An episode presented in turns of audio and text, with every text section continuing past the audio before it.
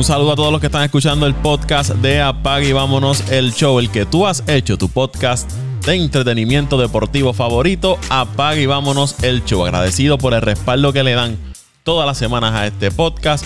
Les recuerdo que si no te has suscrito lo puedes hacer a través de Apple Podcasts, Spotify, Evox, TuneIn, iHeartRadio. Ahí usted consigue el podcast de Apague y Vámonos el Show. También nos puede seguir en Twitter e Instagram como Apague y Vámonos el Show Podcast. Yo soy Paco Lozada y en este episodio me acompaña Antonio Toñito Cruz. Saludos, Toñito.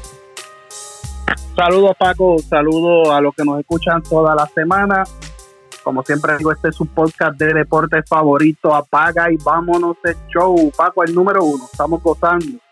Y saludo a los muchachos pues que por diferentes razones no van a poder estar hoy, pero pues vamos, vamos, vamos a meterle, Paco, dime qué es lo que hay para hoy. Yo, yo, no los entiendo a ellos. En el mejor momento que está las grandes ligas, ahí es cuando ellos deciden desaparecerse de, del podcast. Cuando estamos entrando ya en la etapa final del béisbol de las grandes ligas, ahí es que ellos deciden eh, desaparecerse. ¿Será que sus equipos están eliminados y por eso ya decidieron no, no dar cara y no aparecer más? ¿Será eso? Bueno, Paco, yo, yo no quería decirlo, pero ya que tú lo dices, pues yo creo que es eso. O sea, no, no, no aceptan porque hay uno por ahí que ronca, roncaba con sus cervezas y sus cervezas pues se embocacharon con los bravos y con sus Yankees y sus Yankees se fueron también para el desempleo. En, o sea, que, que los Yankees jugaron un juego más de serie regular para eliminarse. O sea, tanto que ringaron a los Mets y chavaron a los Mets. Pero yo entiendo que es eso. Pero pues, como yo siempre doy cara, pues aquí estamos, Aquí estamos, sin miedo. Como dijo, como dijo el ingeniero Berli, saludo a Berli, que está gozando oh, con los ese Medias sí, Ese sí que está gozando con los Medias Rojas de Boston.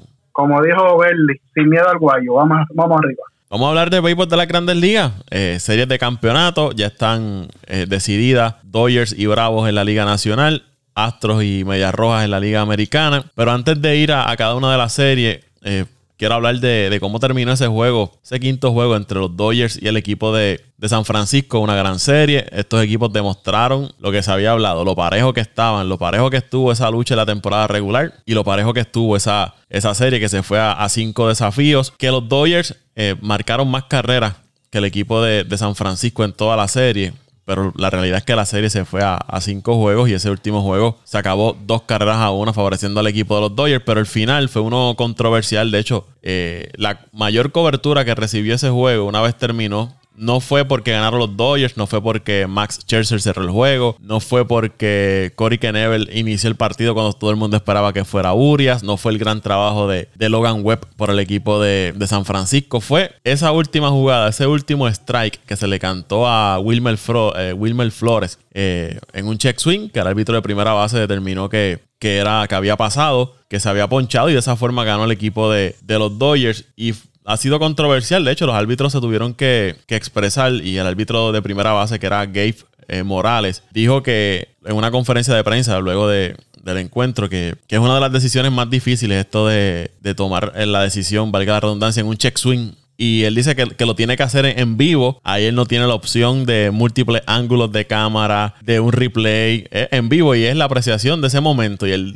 dijo que en ese momento él apreció desde la distancia que está en primera base que Wilmer Flores se había comprometido en su swing, eh, pero que después que había visto la, revisión, pues quizás eh, cambió un poco su opinión, pero en ese momento él dice que como fue en vivo, eso fue lo que apreciaron sus ojos en esa, en esa situación. Yo estuve pensando y, yo decía, se lo cantaron porque es Wilmer Flores el que está bateando. Porque yo les aseguro a ustedes que si el que estuviese en la caja de bateo fuera una superestrella del béisbol de las grandes ligas o fuese Barry Bonds en uniforme de San Francisco, eso no le iban a cantar strike en ese momento. Y me parece que, eso también tiene el peso en la decisión de un árbitro en ese momento. Sea bueno, sea malo, sea justo, no sea justo, debe ser así no debe ser así. Pero ustedes saben que es así. Las superestrellas siempre tienden a tener el beneficio en algunas situaciones por encima de un jugador eh, que no esté a ese nivel de superestrella. En el baloncesto lo vemos a cada rato con LeBron James, lo vimos muchos años con Michael Jordan, que habían jugadas que, que los árbitros se las daban por ser la superestrella. Y me parece que en ese momento Max Scherzer, superestrella del béisbol de las grandes ligas, frente a Wilmer Flores, ese peso lo iba a tener eh, a favor de, de Max Scherzer. No estoy diciendo que estuvo bien el árbitro, pero me parece que eso también es un factor que influye en ese momento en la toma de decisión de un árbitro en una jugada, siempre la balanza va a cargar un poquito a beneficiar a la, superestrella. Eh, que a un jugador que no, está eh, marcado así como ese nivel de estrella o superestrella. Y otra cosa antes de ir contigo, Toño, es mucha gente pidiendo el replay que los check swings se, se tenga un replay, pero usted sabe cuántos check swings hay en un desafío. Imagínense eh, cuántas veces hay que ir a, verificar si pasó o no pasó el bateador el bate en ese momento. Si nos quejamos de que los juegos de béisbol se, alargan demasiado, son lentos, toman mucho tiempo, imagínense revisando cada check swing que ocurre en el, en el juego. Si se quiere implementar, aunque esto es una jugada de, apreciación, y, entiendo que las de apreciación no se deben eh, ir a, a replay. Pero si se quisiera implementar, vamos a hacerlo de la octava, novena entrada, una, una oportunidad para cada equipo. Que cada equipo tenga la oportunidad de revisar un check swing entre la octava y la novena entrada. Y ya. Y si la ganaste, la ganaste. Y si la perdiste, la perdiste. Y ya. Para mí sería una opción un poco viable en, ese, en ese sentido. Bueno, Paco, eh, como hablábamos antes de comenzar a grabar, eh, yo no nunca estoy, o sea, yo no no critico el arbitraje porque yo también he estado de ese lado. Yo prácticamente he estado en todas las facetas de lo que es el juego de béisbol.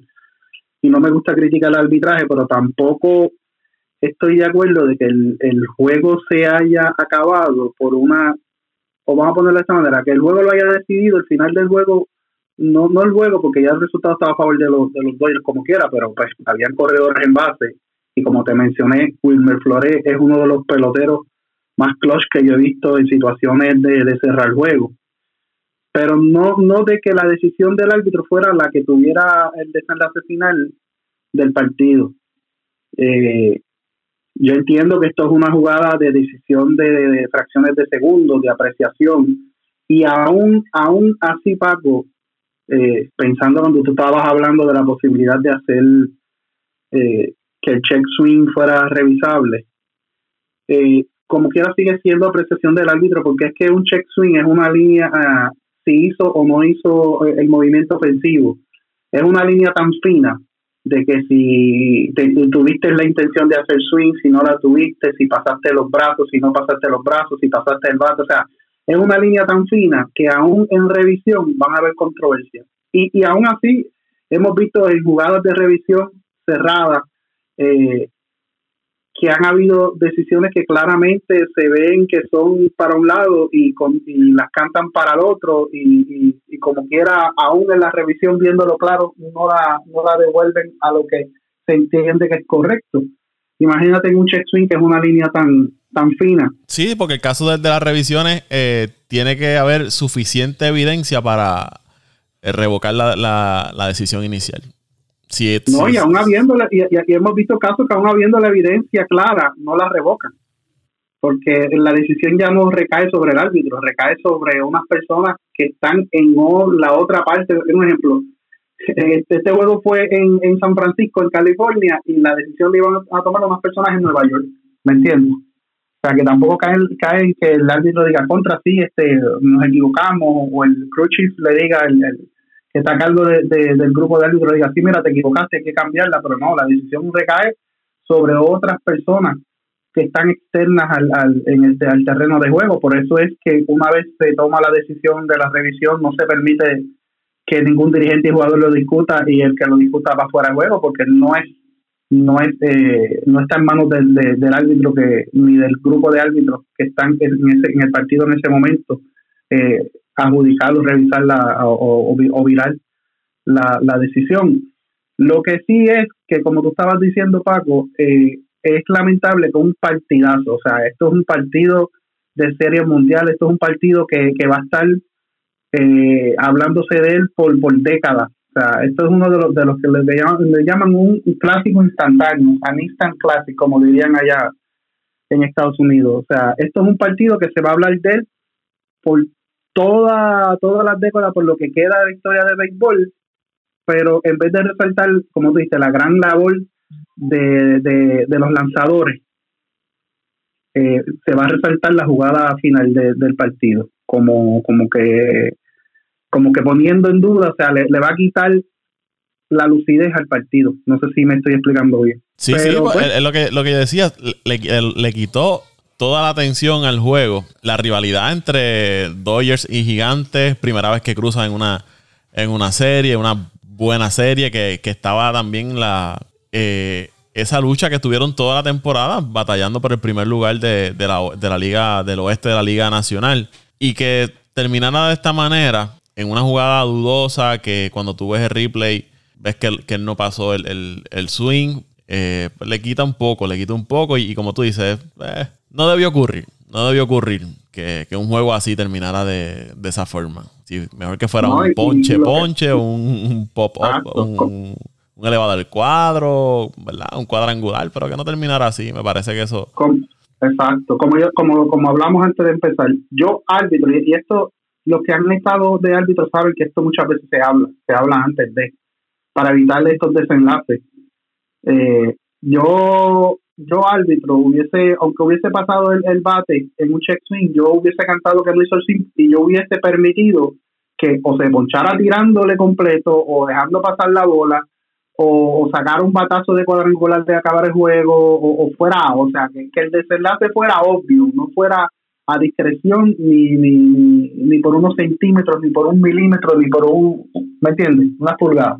Sino que se decidiera el juego, pues como se decide el juego, hizo su incompleto, se ponchó, dio un batazo fuegado, dio hit y continuó el juego, la sacó y se acabó el juego y San Francisco ganó. Pero, pero no lo hubiese decidido así. Y yo sé que estas son cosas que se hablan y los que saben de béisbol y han estado lo, en el lado de atrás saben que estas son cosas que se hablan pero no deja de ser una gran serie y lo que la gente no sabe es que la rivalidad entre los Dodgers y los Gigantes es una rivalidad que aunque a mucha gente no lo vea, allá en California es una rivalidad del grande de Boston y los Yankees acá porque esa gente no, se puede ni ver. Esa gente no, se, puede ni ver. Yo, recuerdo de casos y recuerdo de, casos, de un caso de un juego que hubo en Los Ángeles no sé si un juego de temporada regular o, de playoffs, no recuerdo, hace varios años atrás, donde Los Ángeles perdieron en su casa con los, con los gigantes y fanáticos de los Dodgers comenzaron a agredir a los fanáticos de los gigantes que entre ellos hubo una desgracia, que le dieron una paliza a un muchachito que le dejaron muerte craneal, no recuerdo si falleció, no recuerdo si quedó este en silla de ruedas, pero sí fue fue un, un hecho trágico que arrestaron varias personas por ese hecho. A ese nivel es la, la rivalidad y la riña que se tienen estas dos fanaticadas allá en California, de dos ciudades que quedan prácticamente una al lado de otra. Y, esa rivalidad viene también desde cuando jugaban en Nueva York. Eran los Dodgers de Brooklyn y los gigantes me parece que eran de, de, Nueva York. No, no, recuerdo bien ahí. Tengo que buscar el dato, pero esa rivalidad no es desde que están jugando en, en California, es desde que jugaban en, en el estado de Nueva York. Exacto, Paco, porque son dos equipos que vienen de Nueva York y también se cruzaban prácticamente en la misma liga también. O, sea, o el, sí, yo creo no sé si los dos estaban en la nacional y uno en la americana, pero se llegaron a cruzar varias veces. Y lo que mucha gente no sabe es que a lo mejor eh, por muchos años los, los, gigantes de San Francisco no estuvieron ganando, pero los gigantes de San Francisco es una, después de los Yankees creo, es una de las franquicias más ganadoras de series mundiales que, es una, una franquicia ganadora también por encima de la de los Dodgers. O sea, la franquicia de, de, San Francisco, si no me equivoco, tiene más campeonatos que la de los de, Serie Mundial que la de los Dodgers. Y, y son eh, y, es, y, es, y fue y ha sido eh, la franquicia de muchas leyendas, como Willie Mays, como Barry Bonds, como eh, yo te puedo mencionar de ahí, este... Bueno, de lo más reciente estuvo Jeff Kent, recuerdas Jeff Kent, Benito Santiago, y tuvieron años grandes, eh, años grandes en, esa, en esa franquicia de, San Francisco. Oh, ese, iba a mencionar, ese iba a mencionar Benito Santiago, una de las glorias que ha dado Puerto Rico, que por alguna razón, ¿verdad? Muchachos, nunca le dieron esa exposición, pero sabemos lo que, lo que Benito eh, tenía, especialmente en ese brazo. Y nada, entrando rapidito, saludo muchachos, saludo a todos aquellos que nos siguen semana tras semana. Aquí estamos dando cara, dando cara. Muchachos, está escuchando que acabo de entrar y, están hablando de los gigantes de San Francisco y los Dodgers. Me puse a buscar rapidito la información y los Giants vienen sí de, de Nueva York. Yo creo que ellos vienen de la misma área de los Mets. No sé si es que a, ah, ¿verdad? Para aquellos años, cuando mueven la franquicia de los Giants a San Francisco, eh, ahí entra, entra los Mets. como ha pasado antes. Y en los campeonatos, y en los campeonatos, perdón, los campeonatos que hablo otoño, los gigantes tienen 8 desde, ¿verdad? Desde que jugaban allá en Nueva York y los Dodgers tienen 7. Así que los gigantes sí tienen más campeonatos que el equipo de, los Dodgers. Que los Dodgers. Ok. En, cuestión de, franquicia, de nombre. Sí, de nombre. De, estado, ya otro.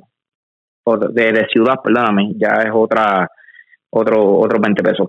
Pero sí, eh, yo me imagino que, más o menos así el caso como, como Milwaukee, que Milwaukee era los Bravos antes. Los Bravos pertenecían a, a, la ciudad de Milwaukee. Luego los Bravos pasan a Atlanta y ahí que después nacen los cerveceros.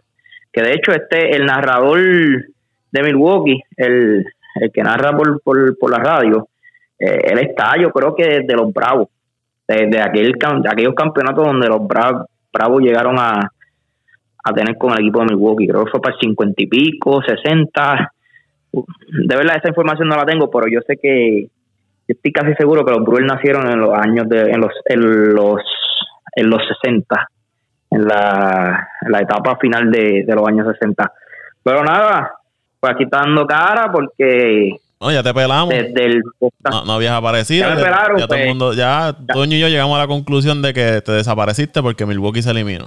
No, no, no, no, no. Yo iba al cara. Lo que pasa es que estamos teniendo unos, ¿verdad? Unos, unos pequeños aquí este, ¿cómo lo podemos llamar esto? Me, para aquellos fanáticos, ¿verdad? Que, que conocen, que me conocen y aquellos que no me conocen, yo, yo me voy a mudar pronto para el estado de Alaska y pues estoy en esta de, de, mudarme y pues he estado bastante ocupadito esta semana y tras también ese, ese doloroso golpe que nos dio los Bravos de Atlanta el pasado, ¿cuándo fue? Miércoles.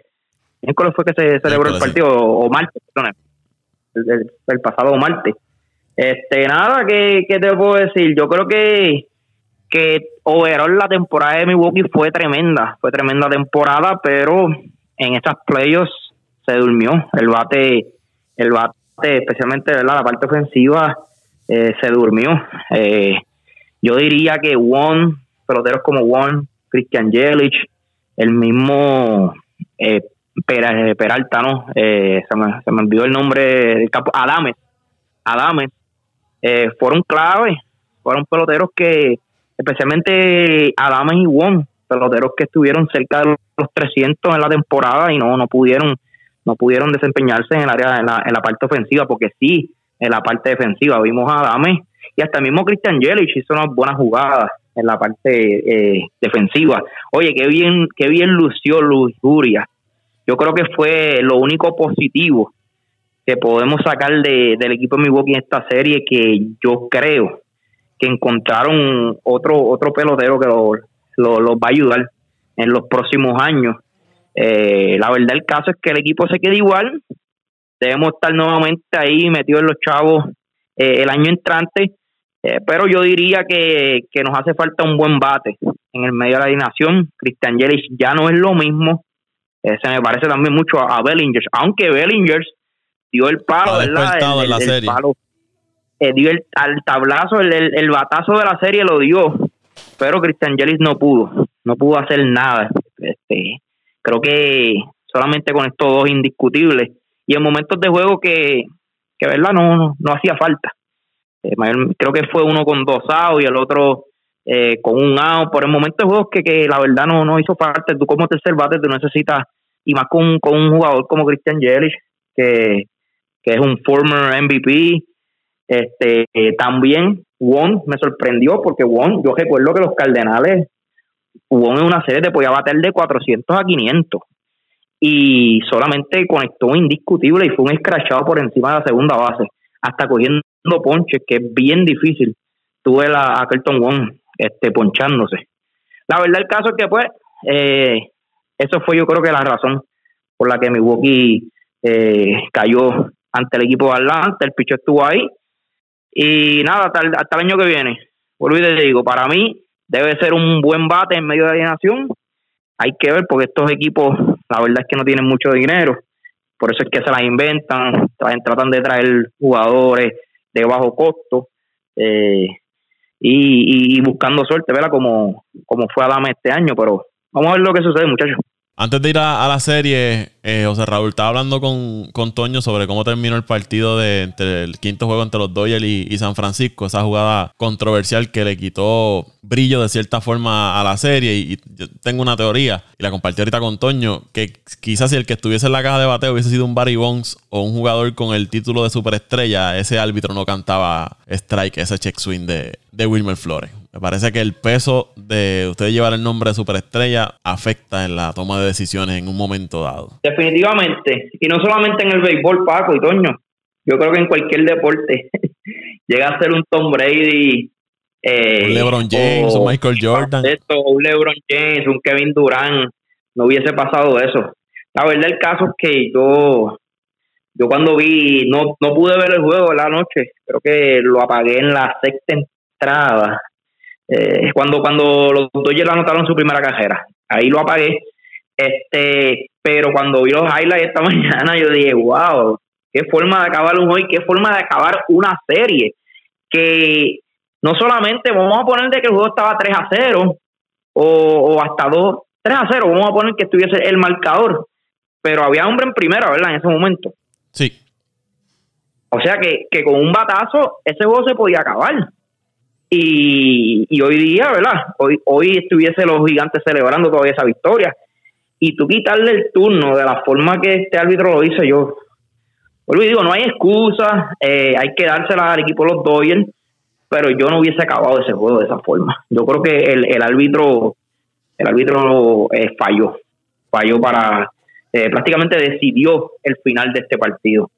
pero es parte del juego lo que cante el árbitro también este, se, clasifica como parte del juego. Es un recuerdo que van, se van a llevar los seguidores de los gigantes de San Francisco por muchos años. Y como tú dices, es parte del juego, los árbitros son parte del juego y hay que vivir con la decisión, nos guste o no nos guste, sea una decisión correcta o no correcta, hay que, hay que vivir con ella porque ya no se le puede dar marcha atrás al tiempo y, esa fue la decisión del árbitro. Vamos a hablar de la serie, de esta serie de campeonato, Dodgers frente a Bravos, Astros frente al equipo de, Boston. ¿Por cuál comenzamos? ¿Por cuál quieren comenzar ustedes? ¿Por Houston y, y Boston o Dodgers y, y Bravo? Bueno, vamos a empezar con la de los Astros y Boston que, comienza hoy la serie. Vamos entonces a hablar de, del equipo de Boston y el equipo de los Astros de Houston. Para mí, dos de los equipos que más batean en, en la Grandes Ligas, que más batearon en la temporada regular. Equipos de cierta forma parecidos en, en el sentido de que en el picheo pueden tener sus lagunas. Me parece que Houston tiene un poco más eh, de nombres en esa rotación. McCullers ahora no va, no va a participar en la serie, que me parece que es una baja bien significativa en ese equipo de, Houston. Boston va a recuperar a, o ya, ¿verdad? Ya, ya lleva varios juegos con ellos, a Chris Sale, que si Chris Sale, y hablaba esto con Toñito fuera del aire antes de empezar a grabar el podcast, que si Chris Sale tiene una gran salida en este primer juego y puede repetir otra buena salida en la serie, me parece que es un factor bien importante a favor del equipo de, Boston, porque puede convertirse entonces en ese iniciador que te pueda dar más de 4, 5, 6 entradas para el equipo de Boston, que es un equipo que nos tiene acostumbrados y su dirigente Alex Cora a ir mucho al bullpen y, y entonces no importa qué número de juegos es la serie, si tiene que traer un iniciador eh, que tenía pautado para el próximo juego a relevar en ese juego, lo va a hacer. Y, así fue que, logró ganar el campeonato en el, 2019, fue que ellos ganaron, si no me equivoco, utilizando esa, ese tipo de, estrategia. Y Houston, pues como le decía, no tienen... 2018, Paco. 2018. 2018, 2019 fueron los, nacionales. Pues el 2018 logró hacerlo utilizando los lanzadores de distintas maneras, no importa si eras iniciador, si eras relevista, Alex Cora siempre buscaba la forma de sacarle provecho. Y Houston, pues como les dije, no tienen a McCullers, tienen a Framber Valdez, que es un, lanzador que no poncha mucho, no le pone mucho a la rotación de la pelota, pero evita, evita que le conecten fuerte a, la pelota. Es un, bateador de lo que le llaman soft contact. Es un lanzador, debo decir, que el contacto que hacen los bateadores no es uno muy fuerte cada vez que le dan a la pelota, que recurre mucho a, usar su, su sinker tienen Luis García, Zach Grinky, el veterano, y entonces van a tener que buscar otro iniciador puede ser eh, Urquidio o Cristian Javier para meterlo en, esa rotación eh, si es que la serie se, extiende. Vamos a ver cómo viene Valdés y, García, que van a tener que cargar con el peso máximo en esa rotación del equipo de, de Houston. Como les dije, ofensivamente, dos equipos que batean un montón. En la serie han bateado muy bien. eh, la postemporada, este equipo de Boston está bateando 328 y Houston batea 288. 11 cuadrangulares ha conectado el equipo de, Boston que cogió ese picheo de Tampa y lo hizo pedazos. Un equipo de Tampa que su cuerpo monticular era su fuerte. Boston los mató a palos. Y Houston acabó también con, con, el cuerpo monticular del equipo de las Medias Blancas, que era un cuerpo monticular que tenía nombres en esa rotación, tenía nombres en el bullpen. Y Houston con esa ofensiva también acabó con ellos. Así que vamos a ver una serie, me parece a mí, que va a ser una serie de mucha, de mucha ofensiva, muchas carreras que van a producir estos dos equipos. Son parques que son eh, amigables para los, los bateadores. Vamos a ver qué estrategias utilizan los, los, dirigentes. Los Astros, si Boston decide retarlo con mucha recta, los Astros, Astros batean muy bien la recta. El picheo secundario ellos tienen problemas. Boston batea lo que sea. Boston le batea lo que sea. Tienen un Devers que batea muy bien los picheos secundarios que le llaman. A la recta no es muy efectivo, pero es un bateador que, que tiene fuerza ahí y batea muy bien y parece que es la pieza eh, fuerte en esa rotación, en esa alineación del equipo de, de, Boston. Defensivamente, Boston ha tenido sus problemas, pero la serie hicieron el trabajo de la serie frente a, a Tampa. Y como les dije, Chris Sale para mí va a ser bien importante en esa, en esa serie frente al equipo de, de Houston. Si Boston puede tener unas buenas oportunidades de ganar esa serie es con Chris eh, luciendo bien en, esos partidos. ¿Quién gana? Para mí debe ser una serie que se vaya a 6-7 juegos y me voy a ir con el equipo de, Houston ganando, ganando esa serie. Esto es una serie, Paco, que yo la veo balanceada en el picheo. Y ahora con esta baja que tiene Houston de McCullers, eh, perdón, Houston, sí, de McCullers, eh, es una baja grande porque ha sido su lanzador principal durante la temporada, aunque Valdés ha hecho buen trabajo, pero pues el resto del, del, del cuerpo monticular, Grenky, aunque todavía gana juegos, y esa es la discusión que tenemos ahorita en el chat, no es el mismo Grenky de, de las pasadas temporadas, está permitiendo mucha carrera, y como había mencionado antes de comenzar el, de grabar el chat, Paco, el Grenky es un lanzador que va mejorando por salida y posiblemente eh, en la posición que le toque en la rotación en esta serie no pueda lanzar más de dos veces y él es un lanzador que va mejorando por salida, así lo ha demostrado los últimos años. El, el bullpen de ambos equipos también es parejo, tienen, tienen buenos relevistas, no tienen mucho nombre, pero pues le hacen el trabajo, pero también de vez en cuando tienen sus problemas. Eh, esto es una serie que la ofensiva, la ofensiva va a hacer la diferencia. La ofensiva va a hacer la diferencia es una ofensiva, una ofensiva que tiene una leve ventaja en Houston, porque donde tú tienes en una, en una alineación donde tú tienes un Altuve, tienes un Bregman, tienes un Correa, tienes un Gurriel, tienes un Jordan Álvarez, tienes un Michael Brandley, eh, o sea, tú tienes esos individuos entre, la, entre los primeros cinco a seis bateadores, tienes problemas tienes problemas, no importa el equipo como se llame, el lanzador como se llame, tienes problemas porque son jugadores que han estado en este escenario eh, múltiples ocasiones, llevan cinco, cinco series eh, de campeonato de la Liga Americana consecutiva, tienen una serie mundial, tienen, si no me equivoco, son dos campeonatos de la Liga Americana. Eh, o sea, son, son un equipo que saben, saben jugar el béisbol. y para mí, como tú dices, Paco, esa va a ser la diferencia en esta serie eh, además de la, de la localía, porque los parques pues prácticamente son iguales, el de Houston es un poquito más grande, eh, un poquito, tampoco es la gran cosa, porque ese field de Houston eh, no tiene nada que envidiarle al Green Monster, es cortito también. Pero un tren es lo que tienen allí, ¿verdad? Un, tren es lo que ellos tienen allí trepado. Ellos tienen un área, una pared donde hay unas gradas y después a la parte de arriba tienen un tren que cada vez que dan un cuadrangular el tren sale por, de un lado a otro del estadio. Pero la, la, ventaja en esta serie, para mí, como yo la veo, la tiene Houston en el bateo. En el bateo tienen una ofensiva más, más, más constante, más consistente, eh, más experimentada, aunque muchos de los jugadores que tiene Boston eh, han estado en series anteriormente con Boston o han estado en series anteriormente con otros equipos que son jugadores que también eh, han estado expuestos a este tipo de escenario, pero me gusta mucho Houston. En cuanto a juegos, Paco, es que es una serie difícil de pronosticar, como tú mencionaste ahorita. La baja de McCuller, mortal para Houston. Y si Crisel está en buena condición, en buen ritmo de juego, y le da un, un juego número uno excelente, pues entonces ahí los papeles eh, se van inclinando y la balanza se va inclinando un poquito más hacia Boston, que es una serie que sí, yo veo una leve ventaja para Houston, pero y, y, entiendo que Houston al final debe llevarse la serie. ¿En cuántos juegos, Paco? Por lo menos yo, yo a mí se me hace difícil pronosticar en cuántos juegos eh, se va la, se va eh, la serie a terminar. Eh, pues lo siento por mis amigos que son fanáticos de Boston, a mi hermano Naldito, a, Rafael Belli, a Carlitos Velázquez, a Luis Farmacia, a Víctor Rodríguez, lo siento, pero así es como yo lo veo. Eh, veo a Houston ganando. ¿Cuántos juegos, Paco? No sé. Puede que Houston se suelte y gane en cuatro. Puede que Boston le salga duro y se vayan en siete, o que Boston gane en siete, o se vire la tortilla, pero de verdad que para mí eh, pronosticar en cuántos juegos se va a acabar la serie es un poquito difícil por, por los muchos factores que hay envueltos entre los dos equipos. Pero veo, como dije, veo la leve ventaja para Houston en su ofensiva, más consistente, eh, más, más constante, eh, más fuerte y más experimentada en este tipo de escenario. Ya se anunciaron los lanzadores. Boston va con Crisel en el primer juego. Valdés va por Houston. Y en el segundo juego de la serie, Eovaldi eh, iniciará por Boston. Y García va a iniciar por el equipo de, Houston. 15 de octubre, 16 de octubre, los primeros dos juegos en, Houston. Luego se muda la serie a Boston desde el 18 de octubre al 20 de, de octubre.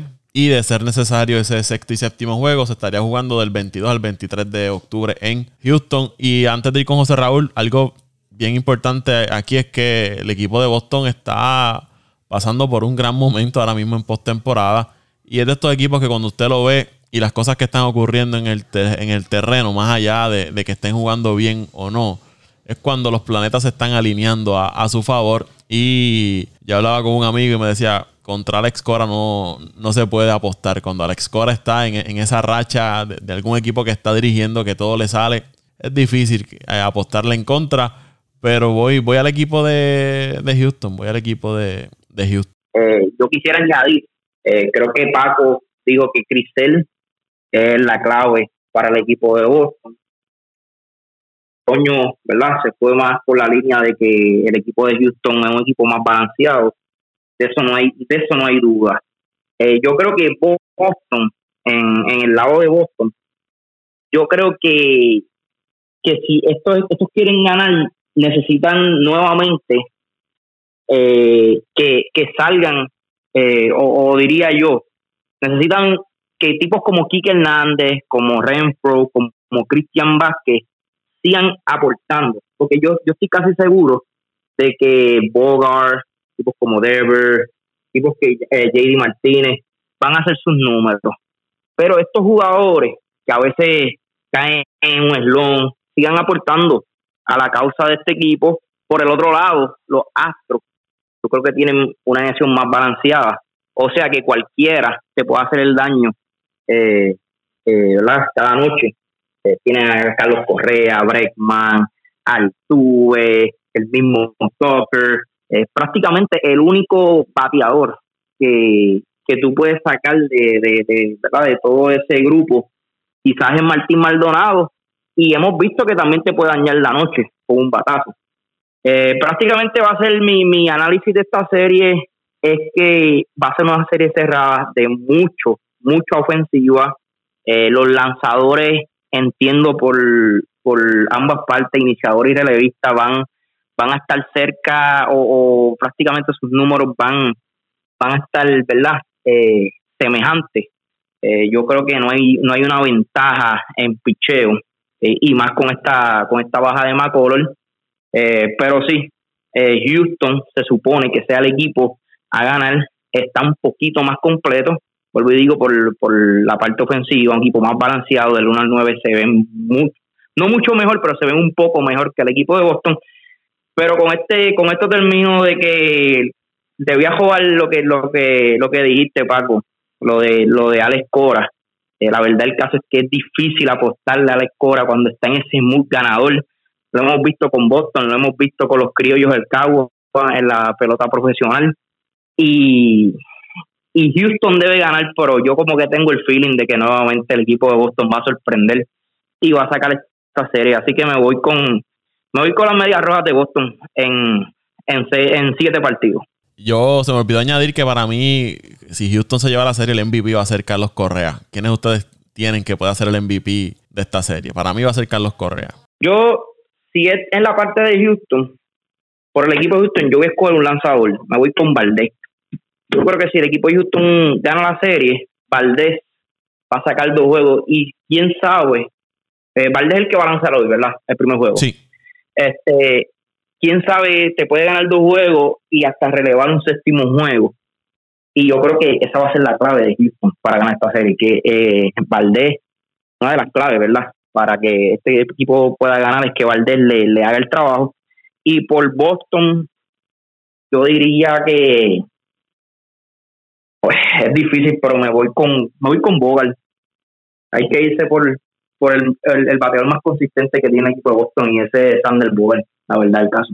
Bueno, Paco, para mí, yo podría conseguir contigo Correa por el momento que está pasando, pero es que Houston tiene tantos elementos que en cualquier momento pueden pueden explotar ofensivamente o, lanzadores. Eh, pero pero puedo conseguir contigo, puedo coincidir contigo que pueda ser Correa o el mismo Altuve o el mismo Gurriel hasta el mismo Michael Brandy eh, o el mismo Bregman, es es difícil, es difícil, cualquiera de ellos te puede cambiar la serie en cualquier momento. Y por Boston, eh, puedo coincidir con con Raulito entre Bogart y Devers, pero añadiendo a lo que Raúl dijo ahorita, este Boston va a necesitar que, que varios jugadores de estos de, de reparto, como nos dice, como, como Kike Hernández, como Cristian Vázquez, como JD Martínez, como el mismo Verdugo, eh, aunque no estuvo en el campeonato de los Dodgers, tiene experiencia eh, eh, en, situaciones en serie, salgan, salgan a producir, salgan a producir y, le den turnos de calidad a, a, Boston para que Boston se pueda llevar la serie. pero pues en Houston es un poquito difícil pronosticar quién va a ser el, el, el MVP, eh, puedo coincidir contigo de que sea Correa por el momento que está pasando, por lo que le espera Correa. Recuerden que Correa ahora se espera que sea gente libre y ya eh, Houston adelantó que Houston no cree, la gerencia de Houston no cree en los contratos grandes y a, y a largo plazo y eso es lo que está buscando Correa. O sea que prácticamente le dijeron, nene, aquí si vas a firmar no te crees que vas a venir a buscar los, cientos de, millones que, que me han dado a otros jugadores en otros equipos y Correa tiene 27 años, o sea que es joven. Y, en Boston, pues las dos figuras que yo te dije, las dos figuras que yo te dije, Devers y Bogart, ahí entre ellos está el MVP de Boston gana. Antes de terminar con la serie, hay que un nombre también en Boston que hay que estar pendiente, es el de Kai Schwarber. ¿Qué puede tanto aportar ofensivamente Schwarber para ese equipo de, de Boston? Batió muy bien en la serie frente al equipo de, de Tampa y en la serie en, postemporada overall está este año, eh, lleva ya dos cuadrangulares. Defensivamente en primera base, pues cuando está ahí, pues todo el mundo cierra los ojos, pero ofensivamente es muy bueno y, puede ser un factor bien importante en esta serie para el equipo de, Boston. También tiene experiencia ya en postemporada, ha ganado campeonatos. Apunten ese nombre por ahí, Kyle Schwarber, que es lo que pueda darle ese equipo de, Boston. Esta serie de, playoffs, interesante que el bullpen hablando en, general en todos los equipos, ha sido utilizado más que los lanzadores iniciadores durante la, serie de postemporada, tomando en cuenta toda la, serie. Así que el bullpen ha sido bien importante en esta postemporada y es un factor que hay que tomar a consideración. ¿Quién maneje mejor el bullpen? ¿Quién traiga a los lanzadores en qué momento y en qué macheo? Y que ese lanzador sea efectivo va a ser bien clave para las victorias de su equipo. En el caso, volviendo atrás a la serie de los Bravos y, Milwaukee, los Bravos, una de sus dudas siempre había sido su bullpen. Y ese bullpen estuvo excelente en, durante toda la serie. Y me parece que eso fue un factor para que los Bravos se llevaran esa victoria. Así que el bullpen es, bien importante en, esta serie. Y ya moviéndonos a, la otra serie, la de los Dodgers y los Bravos. Aquí son equipos que quizás, eh, a diferencia de lo que puede hacer Houston y Boston, son equipos que tienen iniciadores que los pueden eh, dejar un poco más en el partido. Eh, los Dodgers tienen a Max Scherzer, Bueller, Urias y los Bravos un Fried, un Morton y un Anderson, que los seis lanzadores te pueden dar eh, más de cinco entradas en, un, desafío, claro, si, están siendo efectivos, pero que quizás pueden extender un poco más las salidas de sus iniciadores, los dirigentes, y entonces utilizar el bullpen ya un poco más tarde en, el desafío, esto en los primeros encuentros, porque ya una vez llegue ese cuarto, quinto juego, pues ahí es que comienzan los equipos entonces a, buscar e inventar quién va a, iniciar el desafío. Ya los Bravos anunciaron que Max Fried va a ser el iniciador de su primer juego. Los Dodgers no habían anunciado se había hablado de que podía ser eh, Tony Gonsolin el que estuviese iniciando por el equipo de, los Dodgers porque Bueller lanzó el cuarto juego y en el quinto juego utilizaron a Urias y utilizaron a Scherzer para cerrar el desafío. Así que los Dodgers, vamos a ver con qué viene en ese primer encuentro. La serie regular la dominó Los Ángeles. Paco, perdóname, Kershaw, ¿qué se ha dicho? No, Kershaw está afuera. Kershaw no, Posiblemente no regrese esta temporada, lo que resta de temporada, y posiblemente se habla de que ya sea su última campaña con, en el béisbol de las grandes ligas. Vamos a ver si regresa o no, pero aparentemente ya la carrera que ha tenido y como ha estado terminando por las lesiones, pues se habla mucho de que pudiera estar considerando quizás Sea, quizás sea una de las razones por qué ellos trajeron a Mike Scherzer a mitad de temporada también. Claro, y, la, y la baja de Bauer. Y la baja de Bauer también. Eh, los Dodgers se ganaron la serie entre estos equipos 4 a 2. Atlanta se ganó la serie que se jugó en Atlanta, dos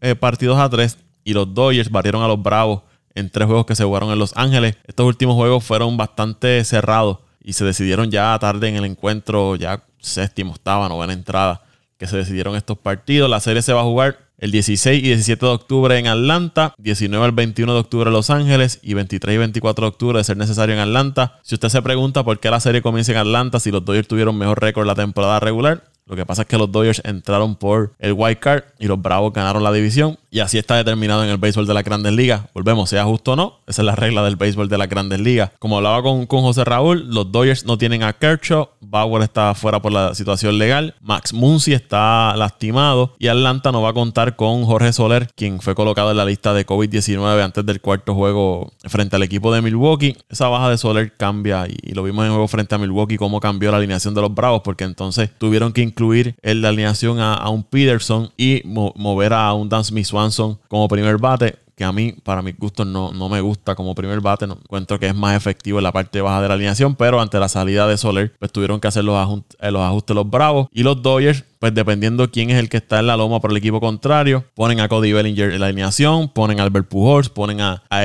Pollock o ahora están trayendo a Gaby Lux en esa alineación. Así que vamos a ver movimientos de las alineaciones de estos equipos, dependiendo quién sea el lanzador que esté en la loma. Pero me parece que Cody Bellinger está calentando con, el bate después de esa temporada fatal que, tuvo, que estuvo. Y creo que va a haber más acción independientemente de quién esté lanzando por el equipo contrario en ese lineup del equipo de los Dodgers. Los Dodgers, este equipo con con los nombres, con las superestrellas, que han estado aquí un montón de ocasiones. Estos equipos se vuelven a enfrentar después de que el año pasado se vieron las caras en la serie de campeonato. Los Bravos dominaban esa serie 3 a 1. Los Dodgers remontaron, le ganaron 3 corridos y se llevaron la serie 4 por 3. Luego ganaron la serie mundial. Así que no son eh, rivales desconocidos, se van a volver a ver las caras. En esta ocasión, como les dije, la serie entonces se va a jugar en, Atlanta. Me parece que los Dodgers siguen siendo los favoritos, tienen la, la experiencia, los lanzadores iniciadores por nombre tienden a favorecer al equipo de, los Dodgers. Aunque los Bravos con un Morton que tiene ya experiencia en este tipo de, de serie, Fried que ha sido uno de los mejores lanzadores después del juego de estrellas para acá, estuvo el año pasado ahí, y Anderson que, de no, que es un novato que el año pasado estuvo muy bien con los Bravos, esta temporada ha estado lanzando muy bien, que creo que, que aunque los nombres están del lado de los Dodgers, en cuanto a estos primeros tres iniciadores, los veo bastante, bastante parejos. en el lado ofensivo, los Bravos batearon muy bien, los Dodgers batearon muy bien durante toda la, temporada en la serie. Ahora mismo el equipo de los Dodgers está bateando 239 de promedio, los Bravos 234, eh, bastante parejos ahí en ese lado ofensivo. En el picheo igual, los Bravos, la efectividad de sus lanzadores 1.54 y la de los Dodgers 1.87. Bastantes parejos estos equipos y, y uno puede pensar, Toñito, que eh, la balanza está inclinada para el lado de los Dodgers por las estrellas, pero si vamos a, las estadísticas de los números, eh, aparentan estar más parejos de lo que la gente puede, puede pensar. Factor clave que está ayudando a los Dodgers, Mookie Betts. Mookie Betts calentó con el bate, se fue de 4-4 en ese último partido frente al equipo de San Francisco y debe ser otro factor en esta serie para el equipo de, los Dodgers si continúa llegando a base. Y me parece que es importante para los Dodgers lo que pueda dar Trey Turner. No lo he visto muy, muy efectivo con el bate de la serie frente a San Francisco a Trey Turner, que todo el mundo sabe lo, lo que puede hacer. Eh, y me parece que debe ser bien, bien importante para los Dodgers esas aspiraciones eh, a llegar a la Serie Mundial, lo que te pueda dar Trey Turner y más con la baja de, un Max Muncy. Y por el lado de los Bravos, pues que jugadores que no son los de, nombre, que no son los Freeman, que no son los Alvis, que puedan producir. Estoy hablando del receptor de Arnold, lo que le pueda dar Eddie Rosario, que ha estado luciendo muy bien desde que llegó a los Bravos y en esa serie frente a Milwaukee lo, lo demostró nuevamente. Eh, Peterson bateando en el clutch. Estos otros jugadores que, logren producir en momentos importantes para que mantener a los Bravos en, juego. Creo que va a ser una serie más cerrada de lo que la gente piensa. Vi muchos analistas dando pronósticos de que la serie se acababa de 4 a 5 juegos favoreciendo a los Dodgers, pero creo que va a ser una serie que se puede extender a 6 juegos y no me sorprendería que se vaya a 7 juegos. Yo soy de los Bravos, pero me parece que los Dodgers eh, se me hace difícil ir en contra de los Dodgers por, el factor eh, superestrellas que tienen en este, en este equipo, pero me parece que va a ser una serie más cerrada de lo que la gente piensa y los veo bien balanceados a ambos, ambos equipos, más con estas bajas que ha sufrido el equipo de, los Dodgers. No, Pago, este, o sea, totalmente de acuerdo contigo. Es, es una serie entre dos equipos bien parejos.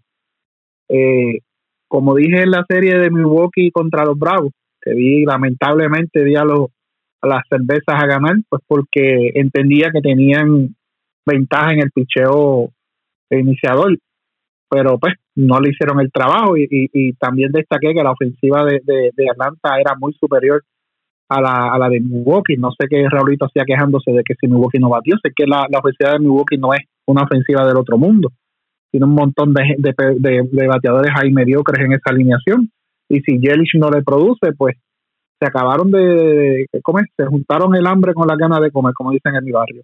Pero tiene, tiene, tiene razón, Paco. Es una, es una, una serie bien pareja, aunque los récords no lo mencionen, eh, o no, perdón, no lo mencionen, no, no lo demuestren.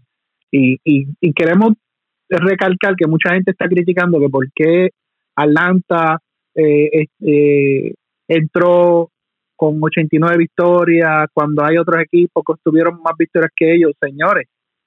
En la, en la, en la, en la división central, usted se tenía que medir a unos piratas de, de Pittsburgh que ganaron cuánto, 50, 60 juegos, Paco. Algo así fue que ganaron, no llegaron a los 70 juegos. O sea, tenía que medirse con, con ellos múltiples ocasiones, ya tenías unas ventajas. En el oeste tenías que enfrentarte sea, no le estoy quitando mérito a la calidad de los equipos, porque San Francisco y Atlanta, eh, perdón, San Francisco y los Dodgers y San Diego eran tremendos equipos, pero te, ibas a medir más veces que los demás equipos, equipos como Arizona, que fue una decepción, y el equipo de, de, Colorado que estaba en reconstrucción. O sea, tú tuviste más juegos contra equipos más, más, eh, más débiles. En el este tú tuviste que jugar más juegos con equipos más fuertes como lo eran los, eh, los Mets, tenías que jugar todo el tiempo con, los Mets, tenías que jugar todo el tiempo con un mismo Washington que aunque estuviera diezmado era un equipo peligroso, tenías que jugar más veces con, con, con Miami que aunque y cruzaron, con los equipos, y cruzaron con los equipos del este de la americana. Exacto, y, y esa es la otra parte que iba, y tenías que jugar todo el tiempo con Filadelfia, entonces te tocó cruzar con los Yankees, te más veces te tocó cruzar con, con, con Tampa Bay, te tocó cruzar con Boston, te tocó cruzar con Toronto, ¿me entiendes? O sea, estuviste jugando contra equipos más fuertes que lo que, sin restarle méritos al otro equipo, con lo que los otros equipos de otras divisiones jugaron. Por eso es el récord de, de, de estos equipos de la, de la de la división este, que nosotros lo habíamos adelantado, Paco que las victorias, el que ganara la división este iba a estar entre 88 a 92 victorias, no iba a pasar por ahí por lo competitivo y lo parejo que estaba la división. Eso, eso se sacó. Pero eso no le resta la calidad de equipo que es Atlanta o la calidad de equipos que habían en el este de la Nacional. Es una serie bien pareja, Paco. Eh, aunque los Dodgers tengan eh, nombres, estrellas, en más cantidad que, que Atlanta, Atlanta tiene una ofensiva que, que no tiene nada que envidiar de la ofensiva de los Dodgers O sea, la ofensiva de Atlanta tiene una ofensiva que no tiene nada que enviar a de los Dodgers y no tienen a Acuña. O sea, no tienen a Acuña y no tienen a Zuna que se metió en el Revolu y ese no se sabe si vuelva a jugar más este Grandes Ligas. O sea, que, que, que sin esos dos nombres, aún así están parejos con, con los Dodgers. En el picheo, eh, están parejos, porque las bajas que han tenido los Dodgers de Kershaw y de Bauer hacen que la serie en picheo esté pareja. Tú puedes eh, marchar uno a uno a, a Fried, o Fried es que se dice, o Fried, qué sé yo. Sí, Max Fried. A Fried con Churchill, puedes marchar a, a, a, a Morton, lo puedes marchar con Bauer, y puedes marchar a Anderson contra Urias. No, con, con Buehler, con, Buehler, Porque Bauer no está. Exacto, puedes marchar a, Boston, a Morton con, con, con Buehler y puedes marchar a Anderson con Urias y te queda una serie de, de, de lujo todas las noches. Unos duelos de picheo todas las noches. O sea que la serie está bien pareja, Pablo. Esta serie puede pasar lo mismo que el año pasado, que Atlanta saque ventaja y se aproveche de, las debilidades que de momento muestran los Dodgers y estos momentos de decadencia y después vengan los Dodgers y reaccionen. Puede pasar al revés, que los Dodgers vengan y saquen ventaja de la serie y Atlanta venga y reaccione. Eh, y puede puede pasar de que sea una serie luchada, un tome dame toda toda la, la, la, serie. ¿Dónde está la ventaja que yo veo de los Dodgers para con el bullpen? La ventaja para mí de los Dodgers sobre Atlanta está en el bullpen. El bullpen de los Dodgers para mí es más efectivo que el bullpen de Atlanta, que aunque ha lucido y lució muy bien en la serie contra Milwaukee, no es un bullpen que esa ha sido toda tu pelea toda la temporada, que haya sido muy consistente. Siempre tiene sus bajas y en momentos claves eh, eh, ha fallado mucho. Ahí es que está la ventaja de los Dodgers. Por eso es que yo le doy esa leve ventaja a los Dodgers. No por los nombres, Paco, es porque el bullpen de los Dodgers en mi opinión, eh, el, recurso humano que tienen los Dodgers, la cantidad de lanzadores que tienen con la efectividad que lo hacen en ese equipo, va es superior a, la de Atlanta. Para mí, ¿qué va a ser clave en, en esta serie, Paco? Lo que puedan hacer los cerradores de ambos equipos. Que Kelly Jensen no le dé las canilleras que a veces le dan los juegos importantes y pueda cerrarle los juegos a, a los Dodgers. Que Smith no le den las canillas que a veces le da y pueda cerrar los juegos Atlanta. Ahí está la clave. Aquel equipo que sus eh, relevistas en las entradas ya finales, séptima, octava, novena entrada, le hagan el mejor trabajo a su equipo, ahí va a estar la clave de, la serie, Paco. Para mí así yo lo veo. Vuelvo y te digo, ¿cuánto se va a acabar en la serie? No sé una leve ventaja para los Dodgers y los veo ganando por el por el bullpen, por su relevo. Pero no nos podemos sorprender si Atlanta saca la serie. No, y si Atlanta saca la serie, pues ¿quién te soporta a ti?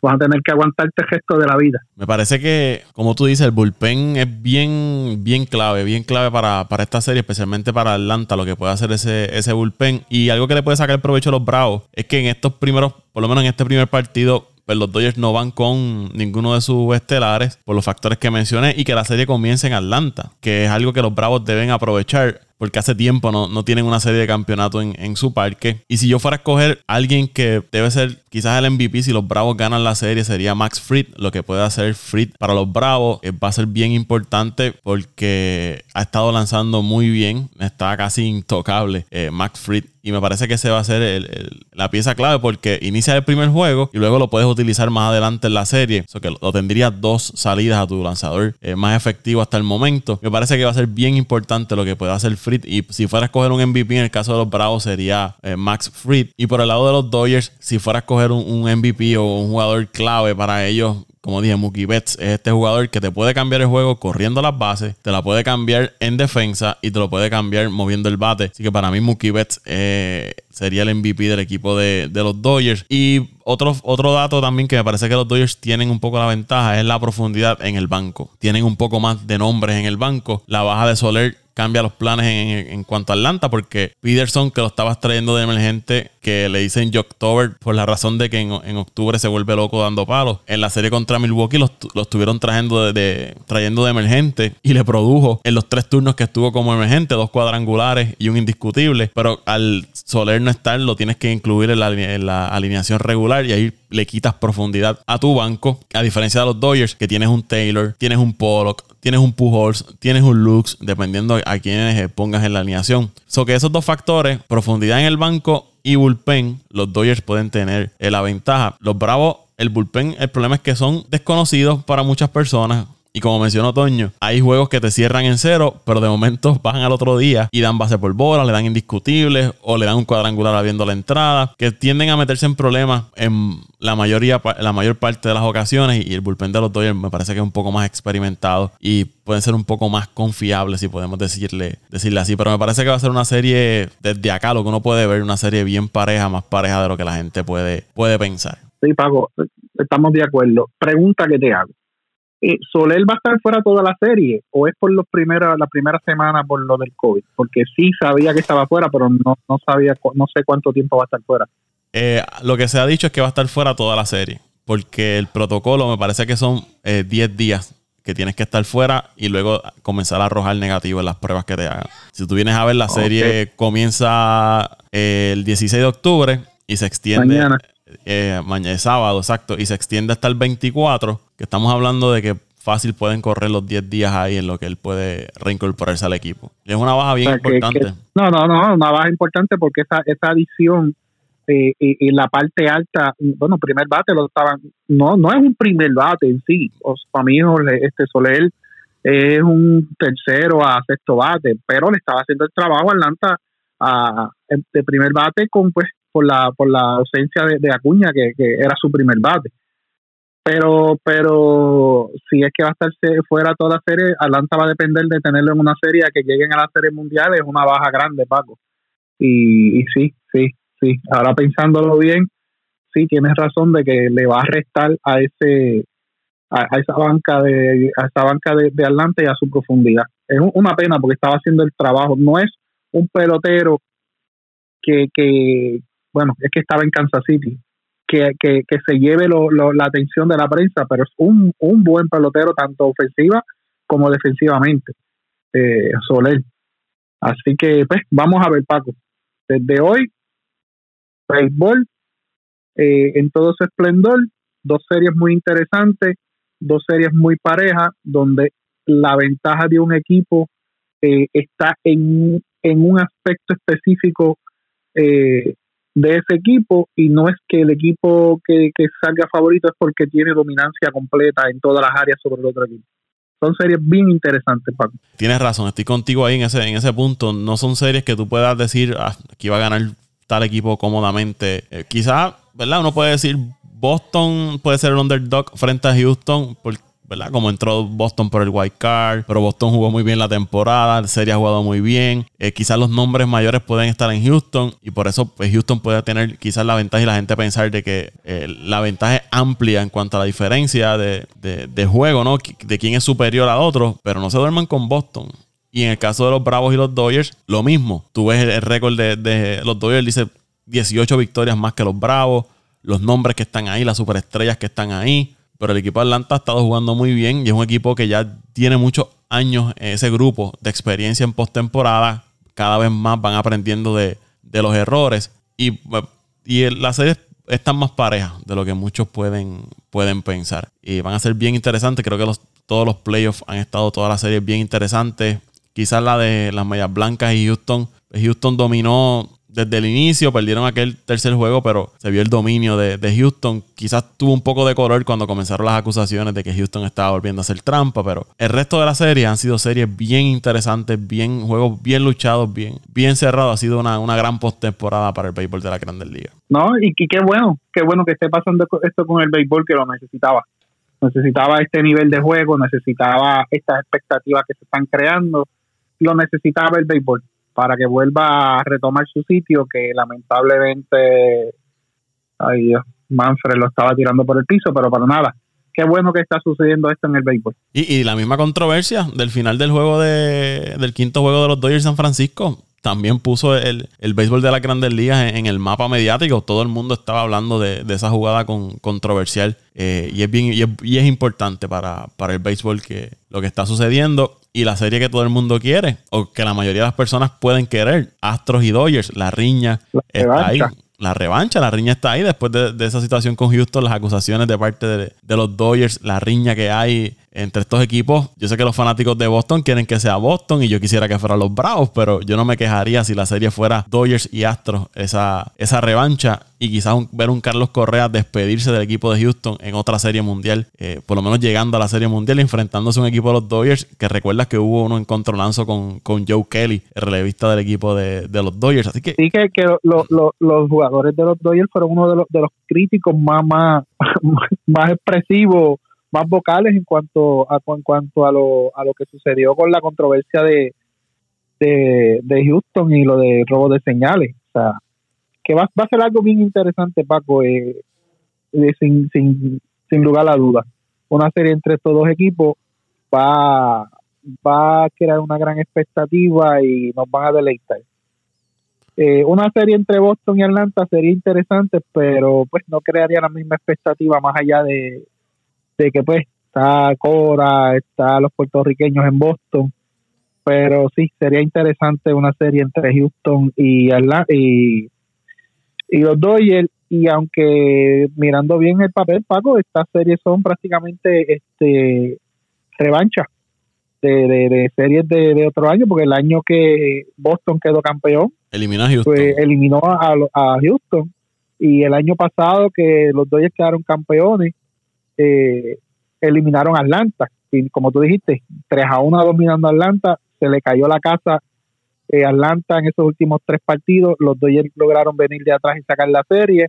Y, y, mira qué cosa, el consuelo de Raulito. Mi equipo ha perdido con el campeón. Todas las series la ha perdido con el campeón. Es la que, que, que el mediocre se conforma con cualquier cosa. Pero nada, Paco, vamos a ver qué sucede este fin de semana y la semana que viene en, en octubre, el mes más interesante de todos en la Major League Baseball. ¿Dónde te siguen las, redes sociales, Toño?